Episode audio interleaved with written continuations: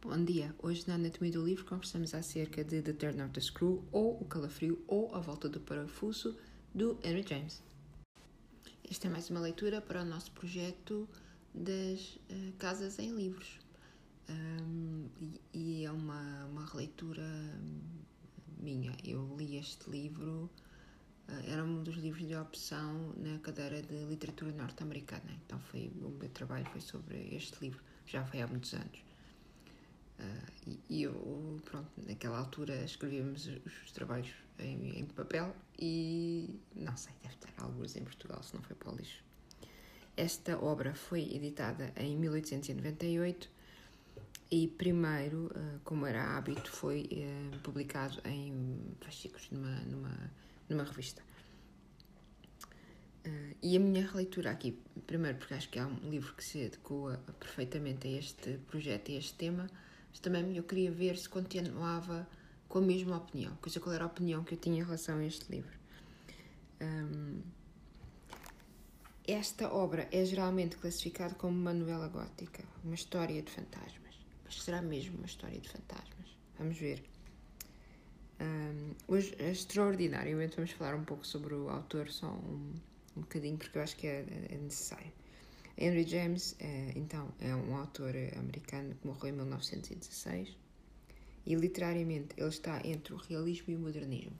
Em termos assim da literatura portuguesa, para nós nos orientarmos, está entre o Essa de Queiroz uh, e o Fernando Pessoa. Pronto, entre esses uh, dois períodos. Então ele tem influências na sua obra destes uh, períodos literários e da estética literária, que é muito diferente do realismo para, para o modernismo. Também é importante dizer que nos seus trabalhos mais tardios, a escrita dele foi se tornando, foi-se afastando da primeira corrente, foi se tornando mais experimental e, eh, e foca aspectos psicológicos das personagens. Portanto, há uma ambiguidade e aquilo a que nós poderíamos até eh, comparar com o impressionismo na pintura, ou seja, a importância eh, da percepção, de como se faz a, a, percepção das personagens nas suas histórias, nas suas, nas suas histórias. Então aqui vamos notar estas palavras já, que são ambiguidade uh, e percepção. Pronto. E fazendo só uma introdução ao enredo sem grandes spoilers, uh, seguimos a forma e os temas, em princípio, de, de uma de uma novela gótica. Vamos ver como.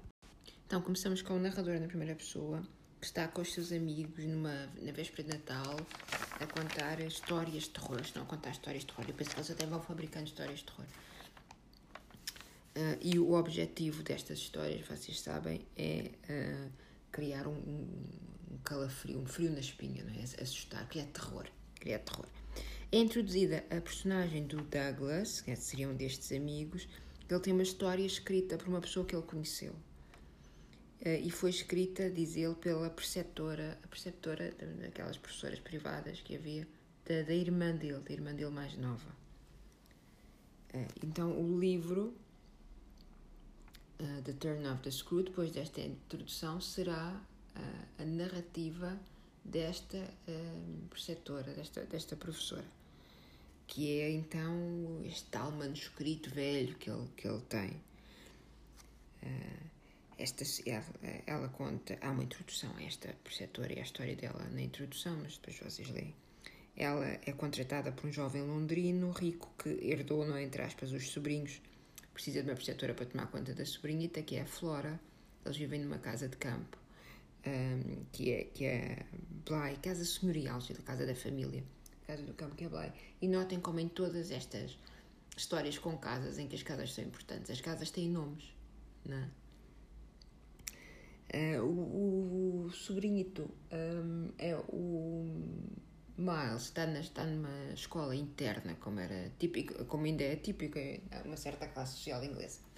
Um, e então ela vai para realmente ensinar a, a menina, ensinar a Flora.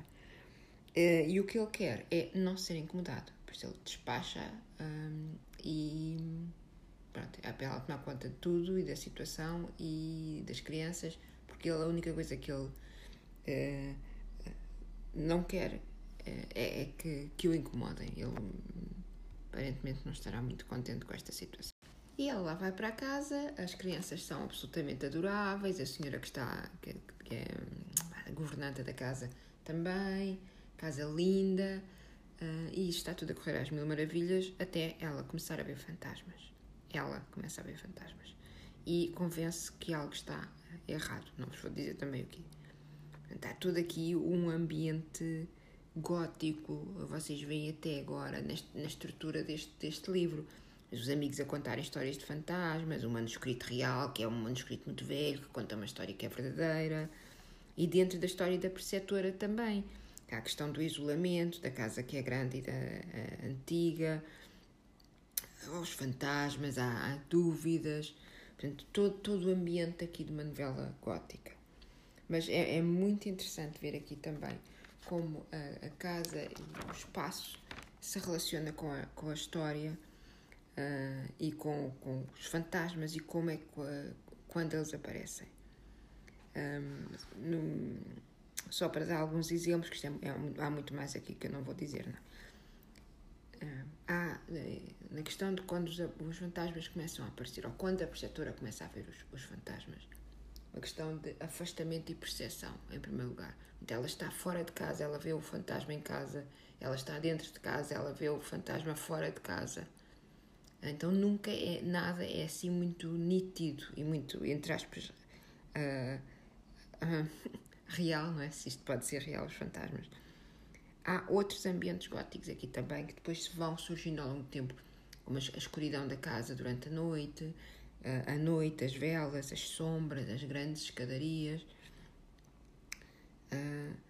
a casa pode funcionar aqui em algumas alturas como um, proteção, de, de, segundo a preceptora, das, contra os fantasmas. a, a, casa protege-os de alguma forma, em, princípio. Ela, ela chama uh, à casa e às pessoas que moram dentro da casa a nossa colónia. Né? Dá assim aquela sensação de isolamento e de oposição a tudo o que é exterior. Uh, há também a questão de ser um grande espaço que leva ao, ao isolamento é? da, da preceptora especialmente porque ela não, não está no seu no seu na sua casa não é? ela sente-se um pouco de, de, fora e também uma casa assim tão grande e antiga acaba por, por levar a que se possam criar uh, histórias ou, podem-se criar é, é um, é um lugar que nos permite a, a, criação, a imaginação de, de, outras coisas. Eu às vezes parece que, que, não quero utilizar certas palavras e é verdade, porque não quero estragar aqui a, vossa leitura. Um, vejam, quando ela chega à casa, quando ela chega a este local, ela adora a casa, é a primeira reação que ela tem, que ela acha que a casa é fresca, é grande, é luminosa, parece uma criança fascinada com uma coisa nova, é? está deslumbrada com a casa. Eh, ela mostra até talvez, podemos dizer, um pouco de, de imaturidade, de excesso de, de, romantismo quando ela vê a casa. Ela diz: parece um castelo dos livros. Hum. Toda a descrição dos aspectos da casa ao longo da história é sempre pelos olhos desta preceptora. Então, eh, a forma como ela o faz, a forma como ela se relaciona com o espaço, eh, pode ser também usado para nos indicar o estado de espírito desta personagem que é a narradora. Uh, notem como ela muda a descrição da casa uh, com o decorrer da história. A casa é, como já disse, muito ligada também ao isolamento. Ela refere a questão da colónia. Outra vez ela diz que ele, ela e os companheiros dela são como passageiros num, num barco à deriva. Então há sempre aqui uma, uma relação com o espaço. Outro aspecto importante é a própria uh, arquitetura da casa. É uma casa grande, é antiga, as pessoas perdem-se, há corredores, há, há, esquinas, há recantos. Eh, cria eh, uma certa confusão a forma como se navega aquela casa. É? Então parece que a, a casa uh, poderá ser um reflexo da mente da narradora, porque há uma altura em que ela vê um fantasma, depois o fantasma de repente vira uma esquina, por exemplo, e ela já não o perde ela perde e já não sabe onde é que ele está. Então há esta sensação do uh, é verdade, não é verdade, vê, não vê, existe, não existe. Uh, a casa espalha a, a narradora. E então isto leva-nos ao que eu penso que é a questão mais interessante aqui do Turn Up the Screw, que é os fantasmas existem? Ou é apenas uma manifestação da mente da, da perceptora, que é a nossa narradora, não é? Porque nós, como leitores, somos levados a, a acreditar ou não no que nos conta a perceptora, não é? Acreditando nos fantasmas, a história é um bocadinho assustadora. Não é assim nada terrível, não é? Uh, mas acreditando que é um distúrbio psicológico, então aí somos levados a, a, tentar descobrir o que significa esta história, não é? Nós uh, pomos, de certa forma, em causa o, o, que está a acontecer. E nós, até ao fim, ficamos nesta dúvida, nesta ambiguidade. E achei muito interessante porque o Humberto Eco, ah, já, pronto, já disse as duas coisas que eu tenho que dizer sempre, né? Literatura gótica e Humberto Eco. Uh, diz que a, a obra se autocontrola. Eh, quer dizer, uh, os livros têm mecanismos para dar algum espaço de interpretação, mas no fim levar o leitor exatamente a, a algum sítio.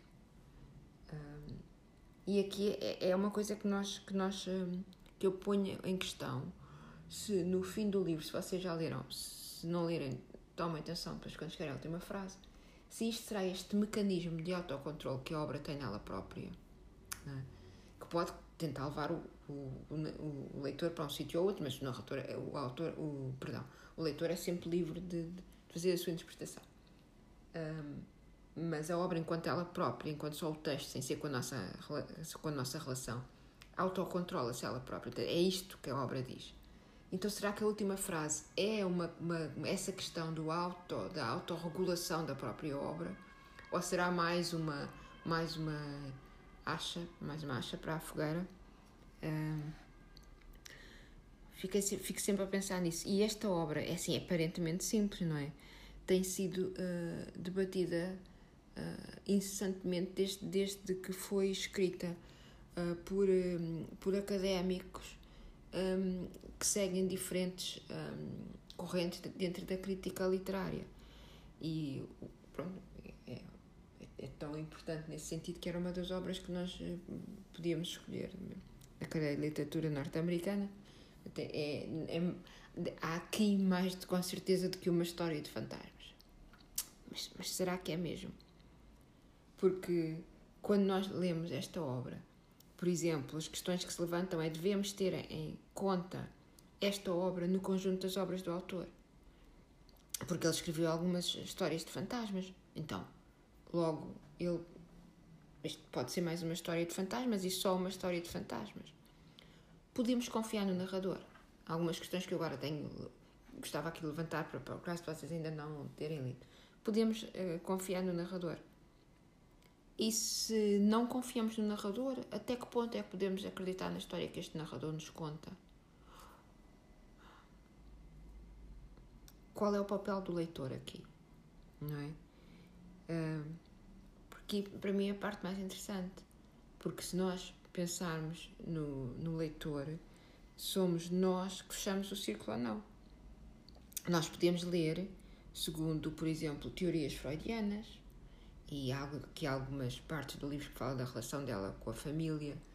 Um, vejam, por exemplo, a relação que ela desenvolve, assim, muito infantil, uh, com o, o senhor que a contrata, é? o tipo de sentimentos que ela tem imediatamente com esse senhor, o tipo de sentimentos que ela tem em relação às crianças. Porque é que ela se convence que há ali qualquer coisa com as, com as crianças? Ela.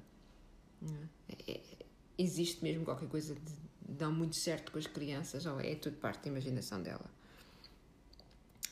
Nós podemos também fazer uma interpretação do, do, do texto eh, no, no contexto histórico e social em que foi escrito. Então, nós temos aqui muitas, muitas formas de, de ler esta obra. Uh, e é por isso que, aparentemente, aquilo que é uma, uma pequena história de fantasmas tem sido uh, estudado uh, sem, parar e há pessoas com teorias diferentes em relação à interpretação deste texto Uh, e que não, não fazem, eu aqui digo, podem, podemos fazer assim ou assim, podemos combinar tudo, não é? Mas há pessoas que defendem que é que ela que isto é realmente uma história de, de fantasmas, sem mais nada. Há pessoas que, que ligadas a, a, ao novo criticismo uh, literário um, que não querem ver nada de, de, de, contexto e querem estudar só o texto. Há pessoas que veem teorias freudianas. Aqui isto é, é um sem fim de interpretações. Então cabe-nos a nós uh, fazer também as nossas escolhas Uh, e no fundo deixar, tentarmos responder à pergunta isto é tudo imaginação dela quem são estes fantasmas e qual, qual é o qual é a conclusão a, a que nós chegamos. Eu tenho eu tenho a minha própria interpretação a minha própria teoria mas não, não vos digo aqui depois conversamos acerca disso. Pronto meus caros ficamos por aqui hoje e Uh, queria agradecer aos membros que já fazem parte do nosso grupo das Casas em Livros, uh, onde nós vamos falando sobre as nossas leituras para este tema e dando sugestões e uh, estou muito feliz por se terem juntado a mim e se mais alguém se quiser juntar basta mandar uma mensagem. Pronto, ficamos por aqui hoje então. Muito obrigada por terem estado comigo e ouvimos no próximo episódio que será brevemente.